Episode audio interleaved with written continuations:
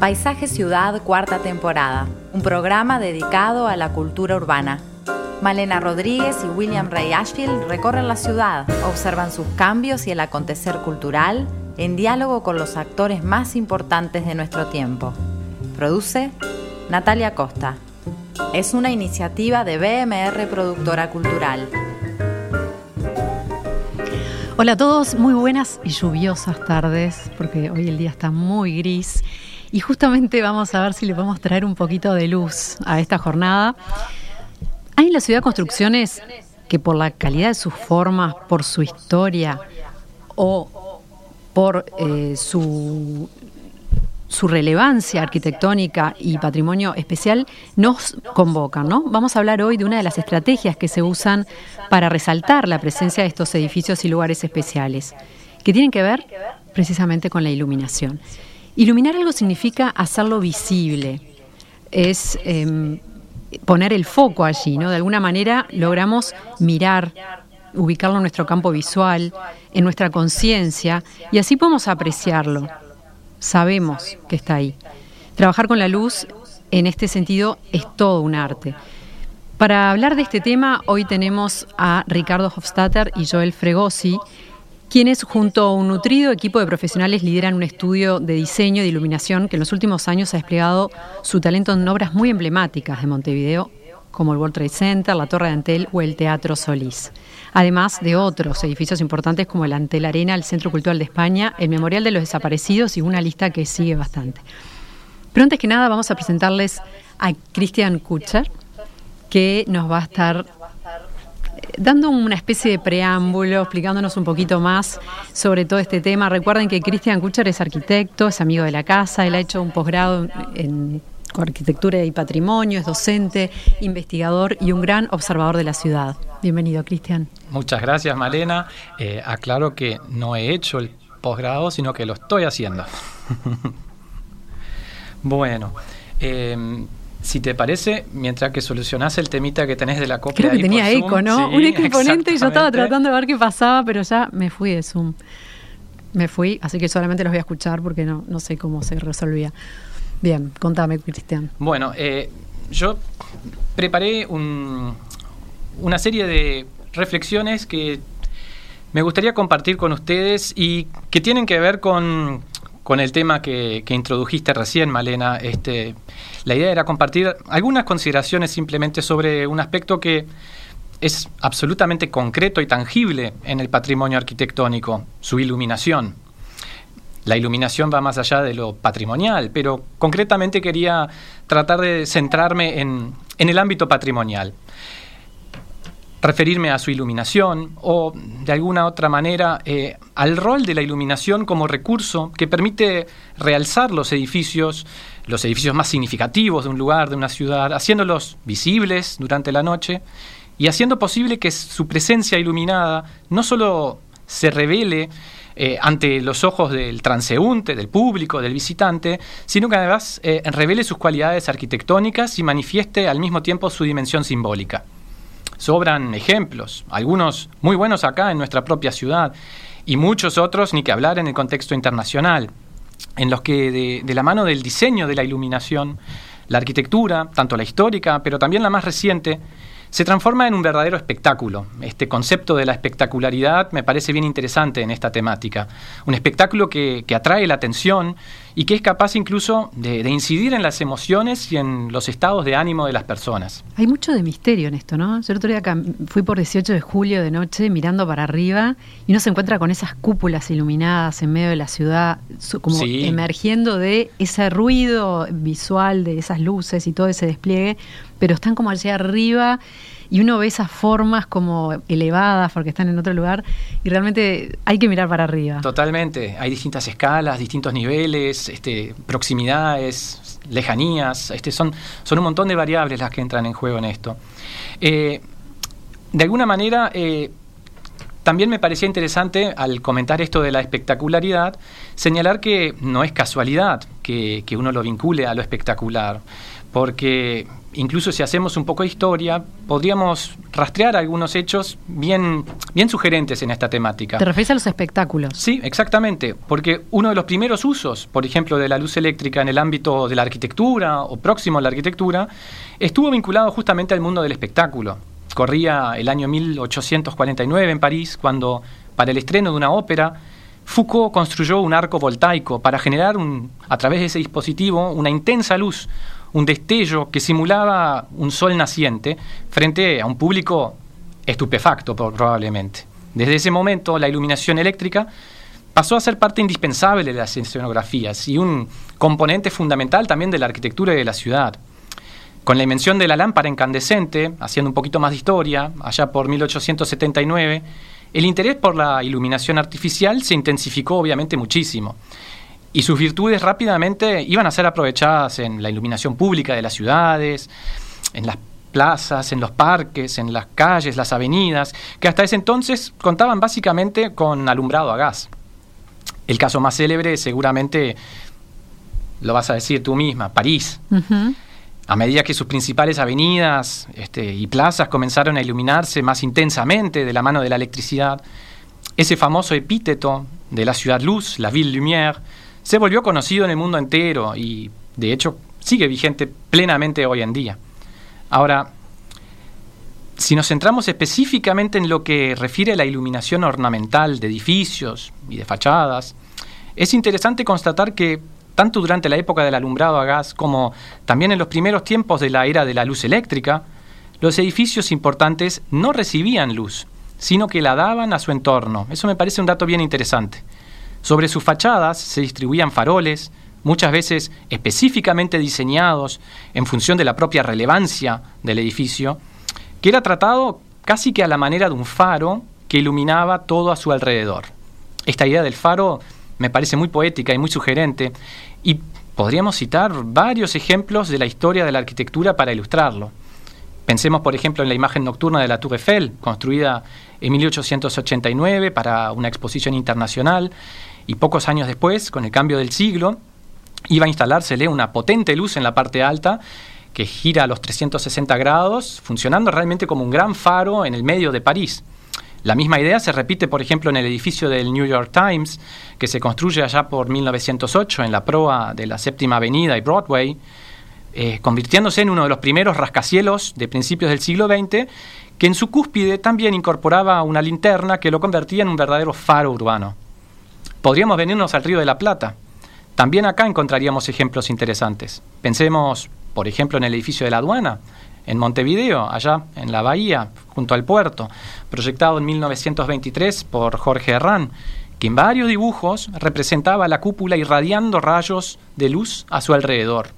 O el propio Palacio Salvo, que lo tenemos acá a la vuelta, construido pocos años después y que con su reciente intervención de alguna manera evoca justamente esa idea tan poética del faro que nos ilumina. La misma idea, si cruzamos el Atlántico, también inspiró, por ejemplo, el Palacio Nacional en Barcelona.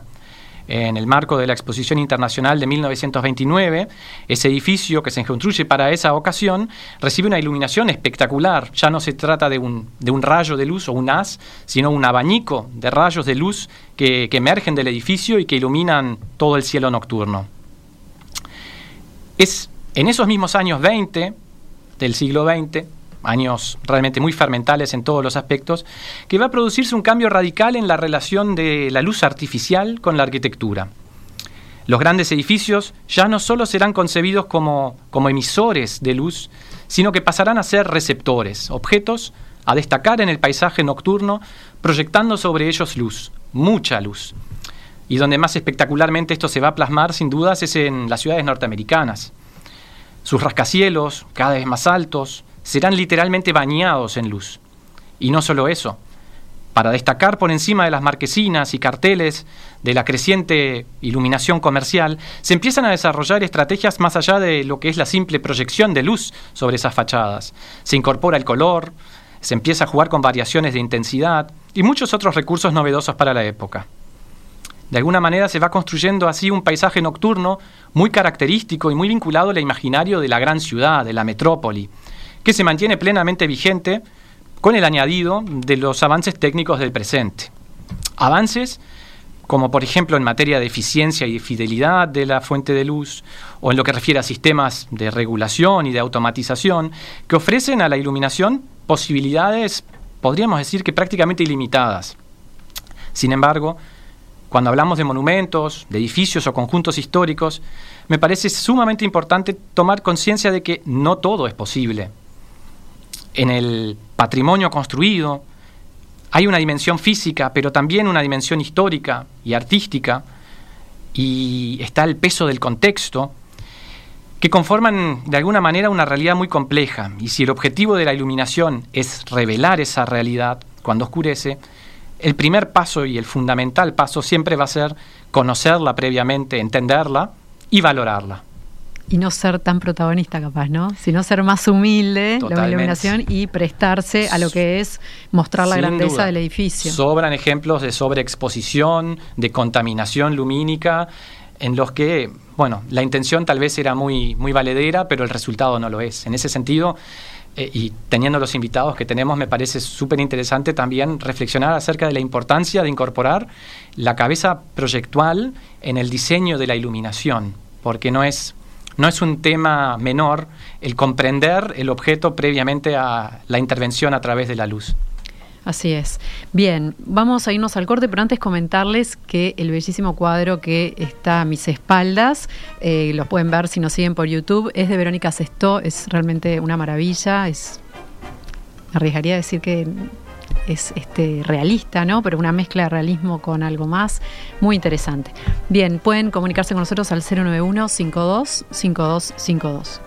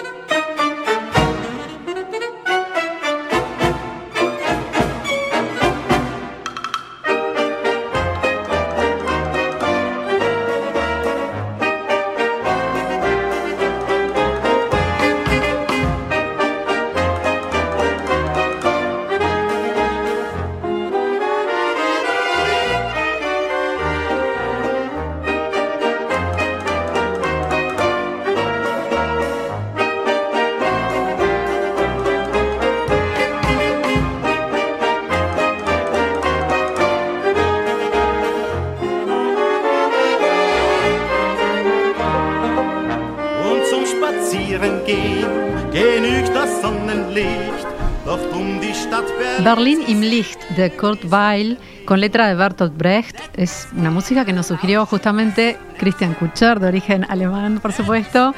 Contanos, Christian, ¿por qué elegiste esta música?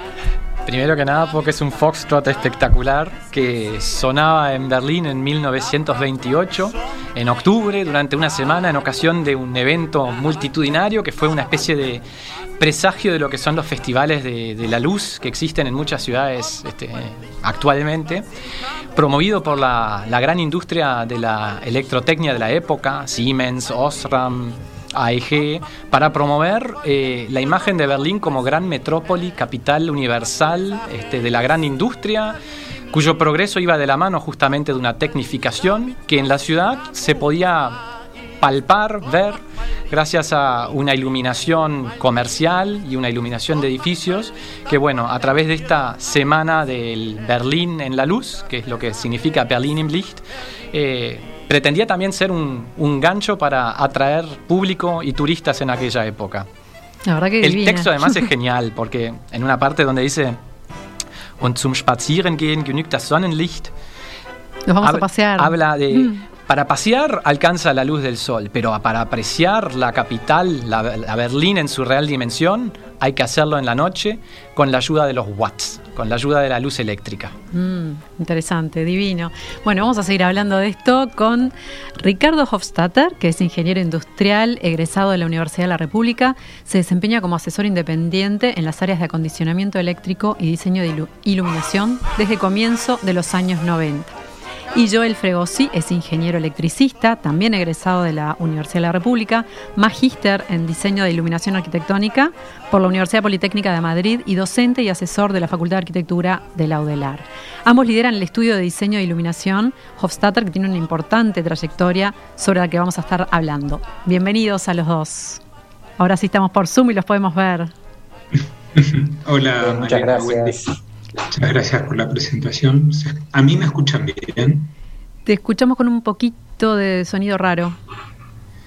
Eh, me acabo de cambiar, venía sin auriculares y a pedido de la producción me puse los auriculares.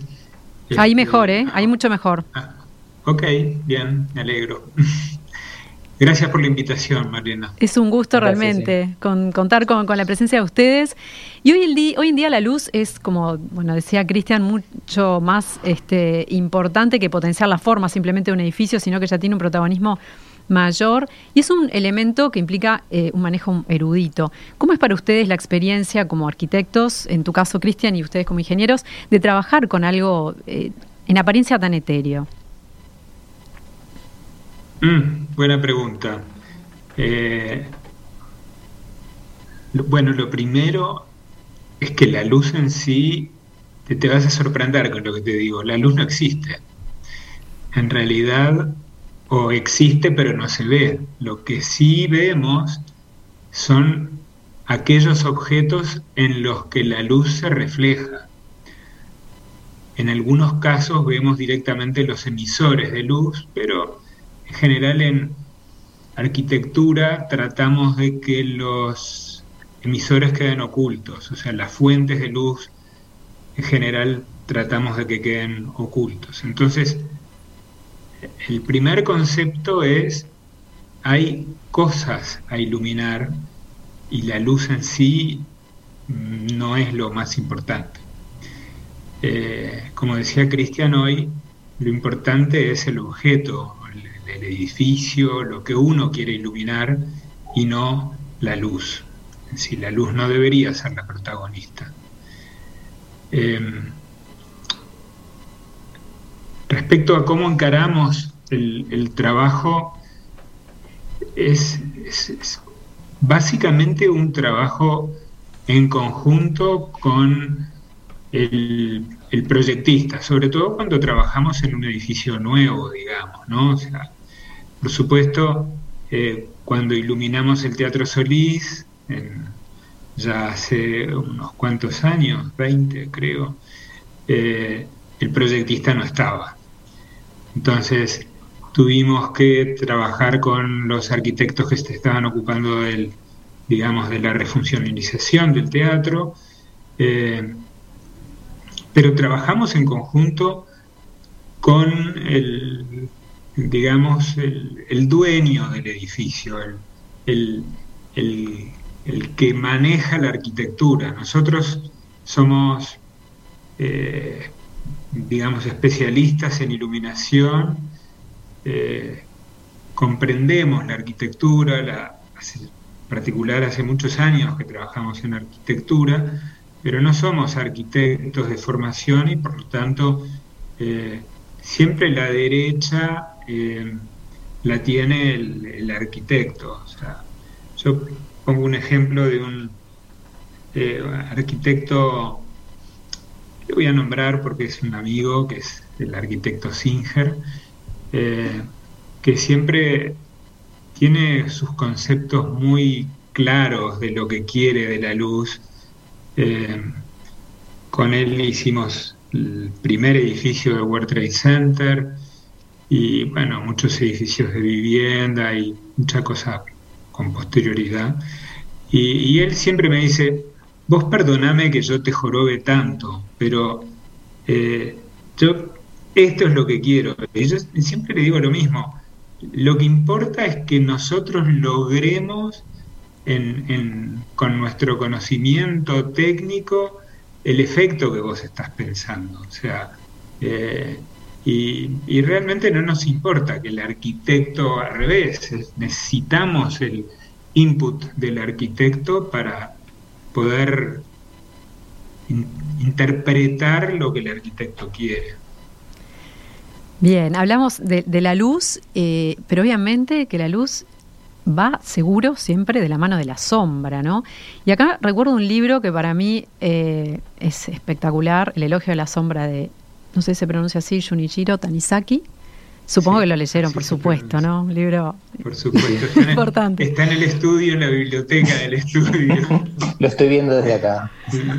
Cuéntenos un poco acerca de este libro, porque eh, pone el foco eh, diferente a cómo lo ponemos en Occidente, ¿no? Acá la riqueza está en la sombra.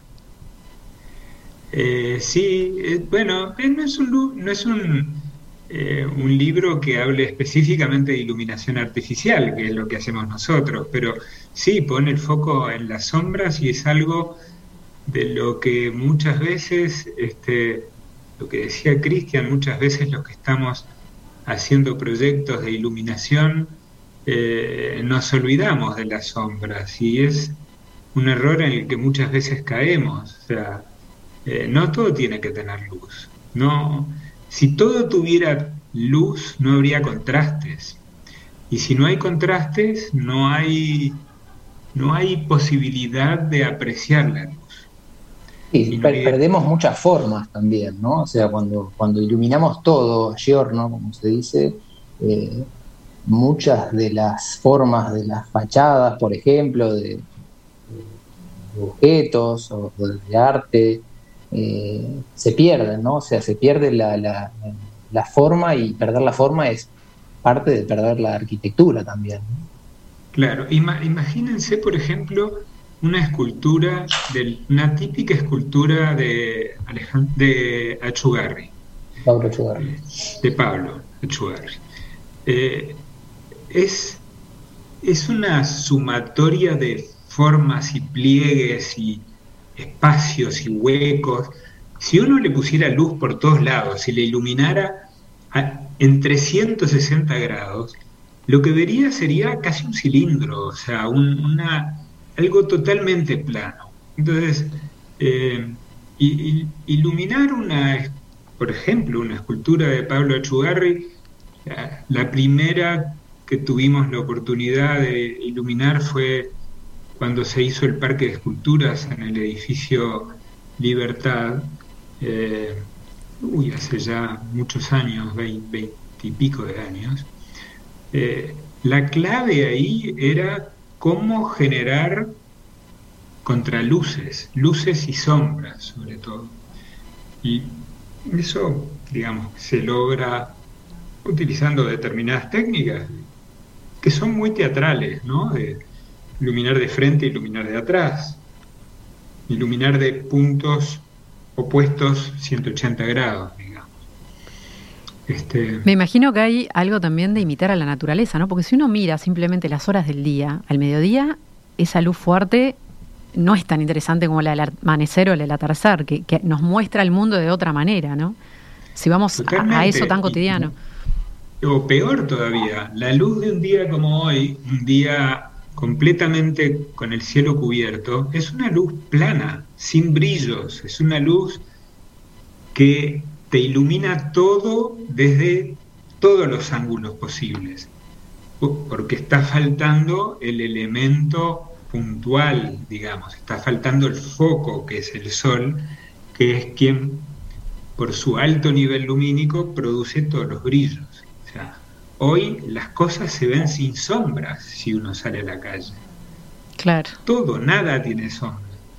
Entonces, sí, es, Eso lo que los, los, seres humanos tendemos a, adorar, digamos, los días soleados, ¿no? Porque también se generan esas sombras maravillosas en, los espacios, en los árboles, en la ciudad, que, nos reconforta estar, digamos, al sol.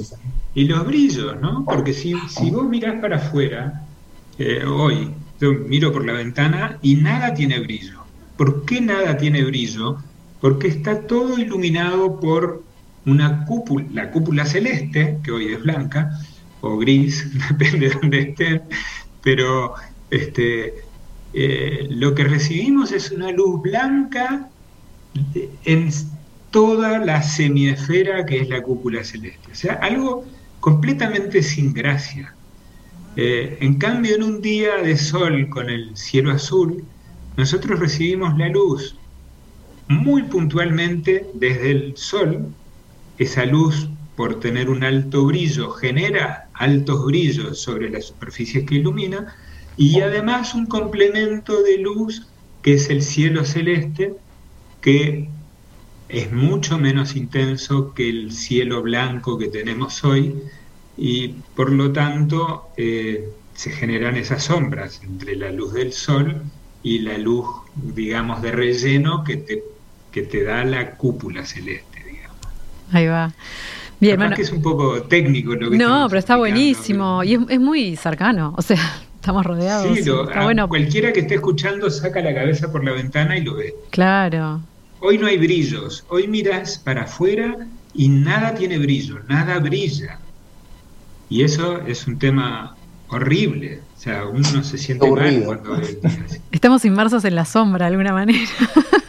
Estamos inmersos en una iluminación sin sombras. Sí, Ahí va. sin, solo una iluminación eh, uniforme, digamos. Claro, claro. Por decirlo de una manera. Bueno, hoy... Por eso también, perdón, Marina, eh, en los grandes desarrollos de iluminación, de de la época que mencionaba Cristian, se daban en países, se dieron en países que tienen muchos días como el que tenemos nosotros hoy. Claro, Berlín, no tanto en, la zona ecuatorial, digamos, ¿no? Claro. Bueno, Willy no pudo estar hoy con nosotros, pero queríamos tener eh, su comentario respecto a este tema, porque él siempre tiene una mirada muy particular, así que vamos a escuchar qué nos contaba. Ayer, durante una corrección de tesis en la Facultad de Arquitectura, una doctoranda planteó la necesidad de construir en el Uruguay una cultura de la luz. Me quedé pensando sobre la complejidad de esta idea, pero al mismo tiempo sobre la importancia, efectivamente, de poder llevar adelante esta tarea.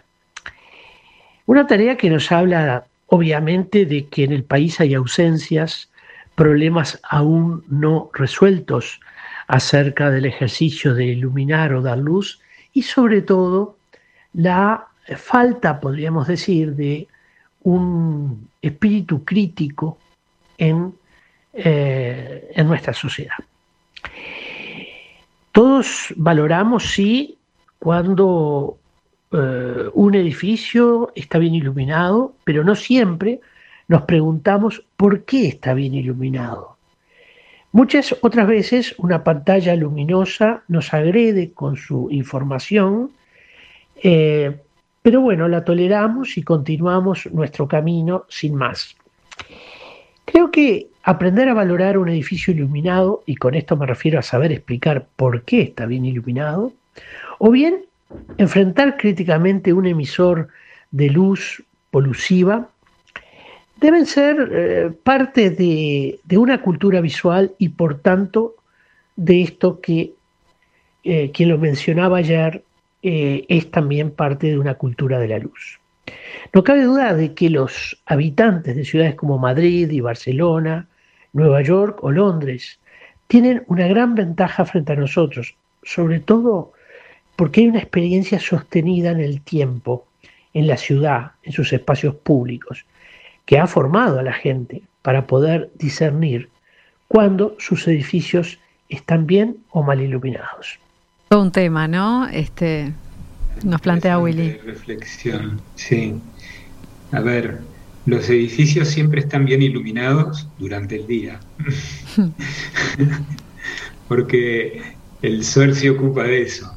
El problema es que el sol se pone y, hay por lo menos 12 horas en que los edificios están oscuros.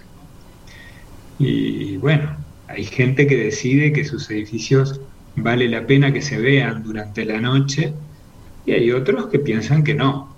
Eh, ¿Qué es lo que hace que un edificio esté bien iluminado durante la noche? Yo no tengo la respuesta. Este, a mí, yo creo que eh, lo primero que tenemos que hacer es no tratar de creernos que somos el sol. O sea, recrear la iluminación diurna durante la noche eh, no, no le hace sentido al, edificio. en general nosotros tratamos de reconstruir las formas, pero no queremos que el edificio se vea entero. Eh, lo que tú decías, Malena, de, las cúpulas, lo que está lo que está embarcada la Intendencia de Montevideo hoy de iluminar las cúpulas del centro de Montevideo, no, sé si es solo el centro o si también hay otras zonas de Montevideo con cúpulas iluminadas. Está bueno, es un muy buen primer paso a completar el edificio, porque el edificio no es solo la cúpula, ¿no? O sea, el edificio tiene un basamento, tiene un desarrollo y tiene un remate. Y siempre es bueno, de alguna manera, eh, que el edificio aparezca en toda su, su plenitud, digamos, su, su integridad. Este, quizás Cristian quiera hacer algún aporte en eh, esto. Se, me, venía, se me venía a la mente una reflexión que es, esta. Eh, la, noche es, es casi como un velo que, que oculta lo que en buena medida vemos durante el día. Y en ese sentido, creo que es importante tener presente eso. No podemos jugar a ser el sol, pero me parece muy sugerente la idea del velo y del diseñador de iluminación como aquel que juega con ese velo y que por momentos lo quita, lo mueve y nos permite descubrir aspectos que durante la noche oscura no veríamos. Y, creo que sí, hay varios ejemplos de obras este, que aunque no hayan sido pensadas para la iluminación nocturna, porque directamente no existían los medios para tal cosa, sí merecen ser realzados porque tienen una vocación que va más allá de la propia materialidad este, arquitectónica este, y ahí otra vez entra en juego lo simbólico y discursos que a veces tienen que ver con una comunidad, con una nación, eh, y en ese sentido me parece que la idea del velo, este, a, semejanza de la noche, puede, puede ayudar a, a, recordar de que no somos el sol y que hay que manejarse con mesura. Es hermosa esa imagen del velo. Me hace acordar a esa técnica eh, donde hay un material negro que uno empieza a, no, puede ser crayola negra u otro, ah, y empezás a, dibujar y a, sacarle las luces y ahí vas definiendo los contornos. Es, me, viene esa imagen. de, hecho, muchas veces nosotros trabajamos con papel negro cuando empezamos nuestras ideas. Eh, bueno, ahora ah, eso era hace algunos años, ¿no? Empezamos con papel negro a dibujar el edificio y a ver, digamos, eh, qué destaques podríamos hacer en ese edificio, qué era lo que correspondía, qué es lo que no. Y, esa, eso que vos decís de, esa técnica del velo, este, hoy ya se con otras herramientas como Photoshop, pero son, siguen siendo totalmente válidas y, muy, muy este, aclaradoras, digamos, de, cómo de cómo reconstruir y cómo iluminar un edificio. O sea, siguen siendo una, una técnica muy, muy utilizada. ¿Cómo, trabajan hoy en día? ¿Es todo por computadora? Básicamente, sí. algunas cosas, este, algunas cosas gruesas se hacen a mano.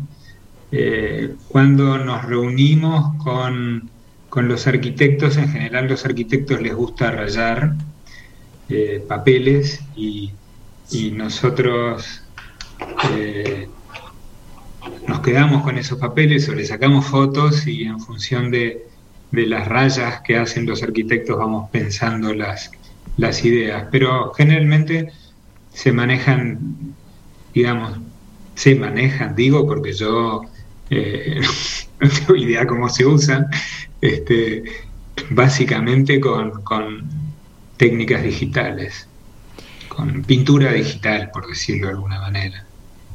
Cristian al principio hablaba del mundo del espectáculo y se refería a Foucault, que me pareció también eh, muy revelador. Em, ¿Toman ustedes también el espectáculo, o sea, desde ese universo ir a la realidad? Bueno, hay, sí, eh, es increíble. Hay, hay, la iluminación artificial básicamente tiene tres vertientes bien diferentes eh, el espectáculo es una de ellas. Yo, nosotros tenemos colegas en particular eh, muy buenos diseñadores y buenas diseñadoras, particularmente de iluminación, que vienen del mundo del espectáculo. En particular estoy pensando en una colega y amiga argentina que se llama Eli Sirling, que es una finísima iluminadora de teatro y de ballet, sobre todo, ballet contemporáneo, danza contemporánea, y es una finísima iluminadora de diseñadora de iluminación arquitectónica. Las, las tres vertientes diferentes son la arquitectura, el espectáculo y la ingeniería, porque, eh, digamos, eh, un alumbrado público es algo típicamente de ingeniería o una iluminación eh, donde hay, digamos, mucha técnica, mucha no, estandarización para, eh, cumplir con los requerimientos de seguridad y hay poca creatividad, si se quiere, digamos. Y habemos, eh, digamos, profesionales de la iluminación, diseñadores, que venimos de las tres ramas, digamos, ¿no? De, la arquitectura, de la ingeniería, del espectáculo. Es, un, increíblemente es una ciencia o una técnica, por decirlo de alguna manera, que, que no está muy uniformizada. O sea, que si, si tú preguntas en el mundo quién es que tiene que hacer eh, un diseño de iluminación, hay países, en Brasil básicamente los, los grandes iluminadores vienen de la arquitectura, en la Argentina vienen del, espectáculo, eh, en Europa es un mix, pero muchos vienen de la ingeniería eléctrica, los, eh, curiosamente diseñadores más conocidos, más, más creativos, vienen de la ingeniería eléctrica, aunque parezca una cosa absurda que con, digamos, pocos mundos con menos este, eh, cosas en común que la ingeniería eléctrica y la iluminación, y sin embargo eh, ahí funciona, funciona. es entender qué es lo que uno quiere hacer y qué es lo que el arquitecto quiere hacer. Y tenemos una, mezcla de, digamos, de, creación con, manejo de herramientas técnicas puras, que, bueno, todas las ramas aportan, todas las, vertientes de la iluminación aportan al, resultado final, digamos. Y, las, y los, eh, las oficinas, los estudios que trabajan habitualmente en iluminación, eh, como es nuestro caso, muchas veces también, o sea, nosotros en particular somos ingenieros, pero en nuestra oficina hay cuatro arquitectos, cuatro arquitectos. Cuatro arquitectos que trabajan en iluminación, por lo tanto siempre es un, un mix, ¿no? Nunca, no, creo que las oficinas en el mundo también son un mix. Este, creo que no es nada, es lo más común, eh, que no solo sean de, una rama, ¿no? Sino que sea una mezcla de, profesiones.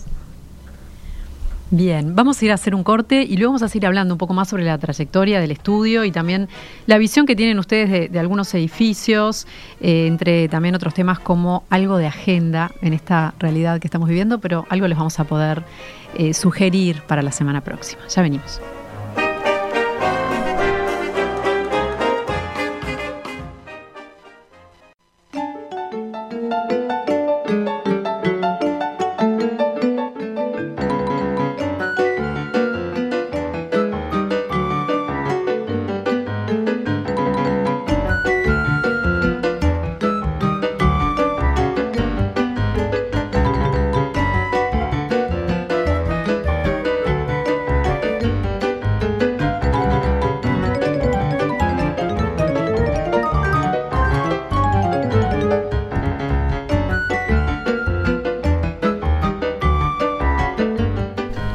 Seguimos conversando sobre iluminación. Recuerden nuestros canales de comunicación 091525252 y nos pueden seguir por Instagram y por Facebook. Y hay muchos mensajes.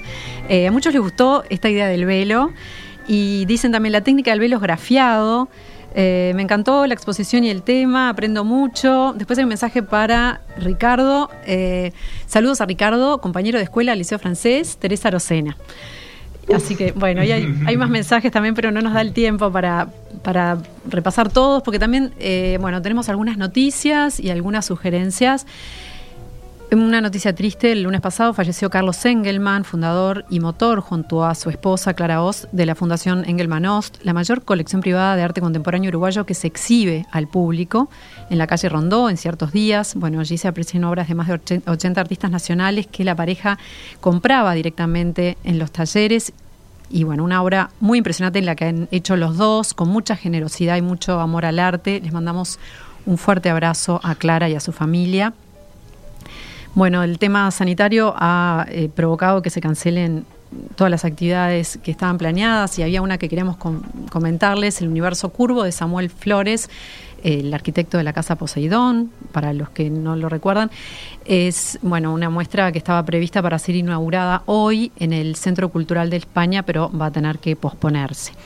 Para tener en cuenta un par de noticias de cine. Em, una es Las Toninas van al Este, que en los 30 años del Mercosur se va a estar exhibiendo a través de un link que podrán ir eh, averiguando bien ese link en las páginas, en las redes de ICAO. Las Toninas van al Este va a estar exhibiéndose este, en línea por toda una semana. Y después hay una, serie que inauguró, em, que estrenó, una serie de ficción uruguaya del realizador Guillermo Trochón, capítulos de 15 minutos aproximadamente, en YouTube, con música original de Papina de Palma y con una iluminación eh, muy, muy interesante también. Les quiero preguntar muchas cosas, eh, quiero que hablemos de ciudad y de los, de los monumentos, pero antes de eso, nos tiene que dar el tiempo, vamos a escuchar eh, un citycast sobre el edificio El Indio, que hace pocos meses tuvo, el, em, tuvo esta obra de iluminación en su fachada antes de ir a este, a este CityCast, eh, me gustaría que nos contaran un poco, porque ustedes estuvieron involucrados en esta iniciativa, algo que luego como que quedó un poco de lado y, terminó concretándose de otra manera. ¿Qué, nos pueden comentar al respecto? Eh, eh, es interesante porque nosotros estuvimos trabajando justamente con Willy y, la gente de o sea, del, estudio, eh, en una iluminación para tratar de reconstruir. El, edificio increíblemente ya lo tenía, da toda la impresión de que el, arquitecto, cuando lo proyectó, eh, tenía previsto la iluminación, porque hay como una doble fachada. Eh, en la cual se dibuja el indio, se dibuja justamente por, por contraluz, o sea, son agujeritos. Como ranuras, ¿no? Son como ranuritas que lo que hacen es permiten, digamos, ver eh, hacia un ducto que está oscuro durante el día y por lo tanto durante el día aparecen como puntos negros y, es, y esas ranuritas son las que construyen esa figura del indio, su caballo, el fuego, etcétera, etcétera. Este, em, en un momento, hace ya unos cuantos años, quisimos, em, eh, sobre todo con Nicolás Barriola, con Nico, eh, iluminar ese edificio y era relativamente sencillo. Hicimos un proyecto, pero había que financiarlo. El proyecto consistía en instalar unas luminarias en tres niveles, básicamente. Era muy fáciles de acceder, el ducto ese estaba previsto, tenía una accesibilidad a nivel de planta baja, donde la idea era tener unos LEDs con cambios de colores, sobre todo para poder tener el rojo del fuego. Luego, en un nivel intermedio, creo que era en el piso 3, se le accedía desde un departamento con una puerta que ya estaba prevista. Eh, ahí la idea era poner eh, artefactos con LED blanco para iluminar el, el, resto del dibujo, el caballo y el indio. Y teníamos algo arriba, no me acuerdo qué era lo que coronaba el edificio, capaz que Cristian lo tiene más, más presente que nosotros. Como una estrella, ¿no? Es como una estrella. Una estrella, sí, que no, me acuerdo qué le habíamos puesto, pero era otra luz, no me acuerdo si era azul o algo por el estilo. Este, pero bueno, había que conseguir el dinero y no, no era un tema menor. Eh, y claro, la copropiedad no quería hacer esa inversión y era lógico porque era un montón de dinero para 20 apartamentos. Menos, porque no tiene 10 pisos, tiene, no creo que 8 pisos y tenía que pagarlo entre 16 eh, copropietarios y era un montón de plata. Intentaron conseguir una exoneración de tributos o algo por el estilo para poder pagarlo, eh, pero finalmente no lo consiguieron. Pero al final se concreta. se concretó una, algo que yo no sé si está definitivo o, si quedó, lo que se hizo fue provisorio. Eh, yo lo vi solo por televisión, no lo vi personalmente porque ya estábamos en, en plena pandemia y yo no, no, salgo tanto como para ver esas cosas de noche, o sea, he limitado mis salidas a las horas de trabajo, básicamente. Eh, no sé si quedó, pero bueno, algunas de las ideas que nosotros habíamos eh, utilizado, de poner proyectores con luz roja abajo, eh, por lo que yo vi en la televisión, sí, las, las tomaron. Si les parece, vamos a escucharlo. Vamos a escuchar el, el Citycast sobre este edificio tan tan interesante que está en, ubicado en Leyenda Patria, ¿no? Y enfrente a Villa Biarritz, a la plaza. Vamos a, a, escuchar este Citycast.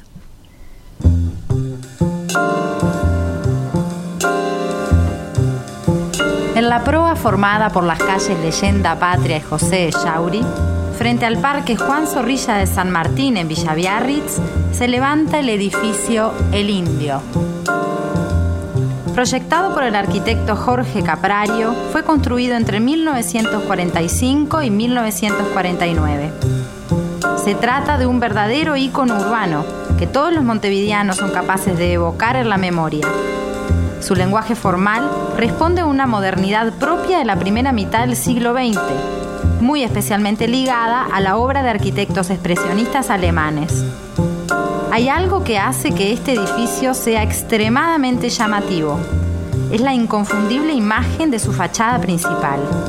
En el gran plano de la ochava, plano enorme y altísimo, un sistema de calados define un dibujo impresionante. Ágiles líneas zigzagueantes dibujan la figura de un indio que emerge de las llamas de a caballo y alumbrado por una estrella. La imagen, concebida por el propio Caprario, evoca el poema Tabaré y conecta así con la obra del poeta Juan Zorrilla de San Martín. Si bien la composición se impone por sí misma, salta a la vista especialmente por la fuerza expresiva de lo simbolizado. Libertad, potencia, audacia, rebeldía, son todos valores que se expresan aquí. A la noche, la iluminación realza el dibujo por juegos de contraluz. En 2012, el edificio El Indio fue declarado bien de interés departamental. En 2020 fue declarado Monumento Histórico Nacional.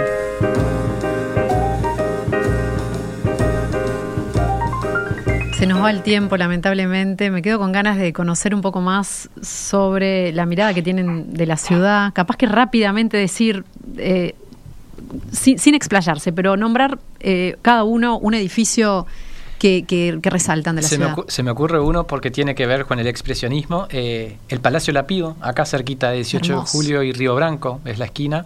Un edificio que con esa, esas bandas blancas de los balcones, alternándose con, con, el aventanamiento este, y la, escalera, la caja de escalera con esa línea este, de ladrillo de vidrio que se insinúa hacia el 18 de julio, es un ejemplo espectacular que creo que merecería una, una lectura este, proyectual para, para, para, revelarlo también en la noche. Porque justamente esa arquitectura, en la mayoría de los casos, fue pensada también para, para lucir en la noche.